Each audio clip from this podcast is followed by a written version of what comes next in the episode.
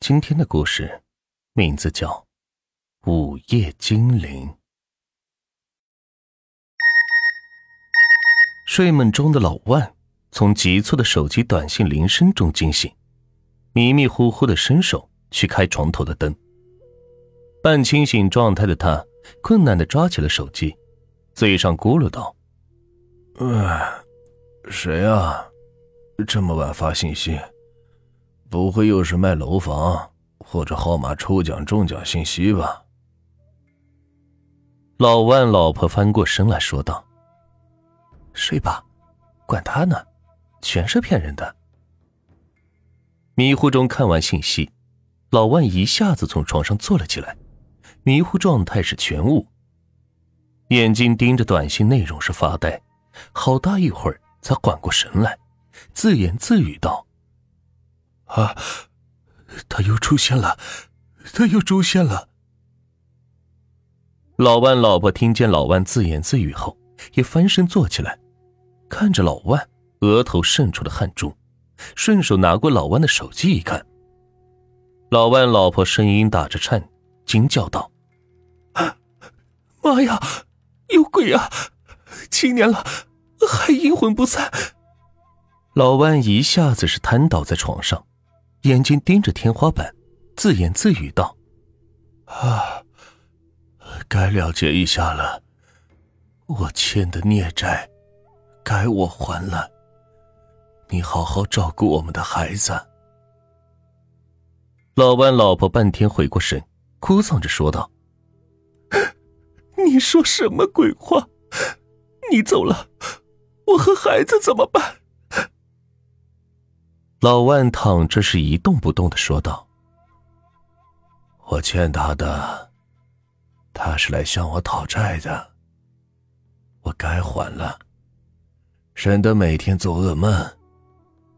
我的卡上有二十八万，密码是孩子的生日，这些钱是别人背着你送给我的，省着点够花了，我也该走了。”老万慢慢坐起身来，身上还是那件背心，洗的都要快透明了，他仍然是舍不得扔掉。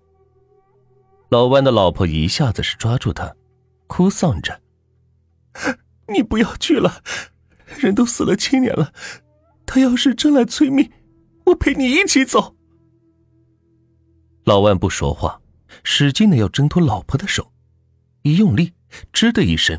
背心被撕烂了，老万慢慢扭过头，红着眼咆哮道：“这是他留下唯一的一件东西，你撕烂了！”老万说着便扑了上去，死死的掐住老婆的脖子。老万已经失去理智了，吼道：“都是你，要不是你，他怎么会死？我也不用七年来天天晚上都在噩梦中度过。”老万是着了魔的，红着眼，双手仍死死的掐着还在挣扎的老婆，嘴里是谩骂道：“你去陪他，省得他来找我。你不是要跟我一起去吗？”啊！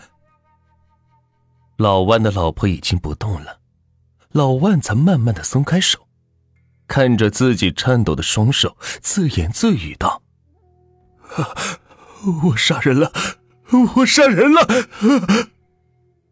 老万一下子是清醒过来，瘫坐在沙发上，手还在发抖。他找出一支烟，点了几下，没有点着。好半天，他的思绪才平静下来。老婆已经被他杀了，剩下的该去还债了。老万就这样一直坐到了天蒙蒙亮。一夜之间，他突然老了很多。头发很乱，他胡乱的往脸上浇了几泼水，准备出门。突然是想起了什么，他抓起电话是拨了几个号码，电话通了。老万说道：“麻烦你帮我把萌萌照顾好，他妈妈走了，我也不回来了，我也要走了。我把银行卡放在门口的值班室了，里面的钱够萌萌上学了。”密码是萌萌的生日。电话那边传来声音：“老万，一大早胡说什么呢？等等我，我给你叫萌萌。”老外刚要挂电话，电话里传出了萌萌的声音：“爸爸，怎么这么早打电话呀？”老万说道：“萌萌乖，要听姥爷和姥姥的话。爸爸要出远门。”萌萌说道：“嗯，妈妈呢？下午不来接我吗？”老万听到这儿，声音一颤，有些发抖的说：“哎，妈妈已经走了，不再回来了，去了很远的地方。你长大就会明白，一定要听话。”萌萌突然感觉到有点不对，就问道：“爸爸妈妈。”你们不要我了吗？老万哽咽着说道：“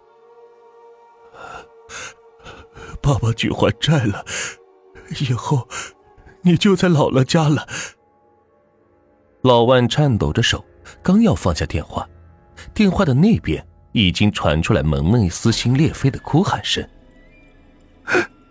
萌萌不乖吗？你们都不要我了，我要你和妈妈来接我回家。”以后再也不调皮了。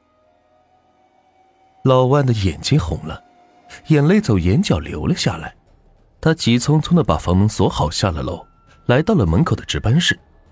值班老头早就起来了，盯着他说道：“万局长，这么早啊？看你没有休息好，这眼睛都还是红的。”老万面无表情的说道：“我把这卡放下。”萌萌的姥爷来取，你见了萌萌，告诉他，说我不是个好爸爸，但是我很爱他。值班室的老头还要说些什么，老万钻进车里，头也不回的就走了。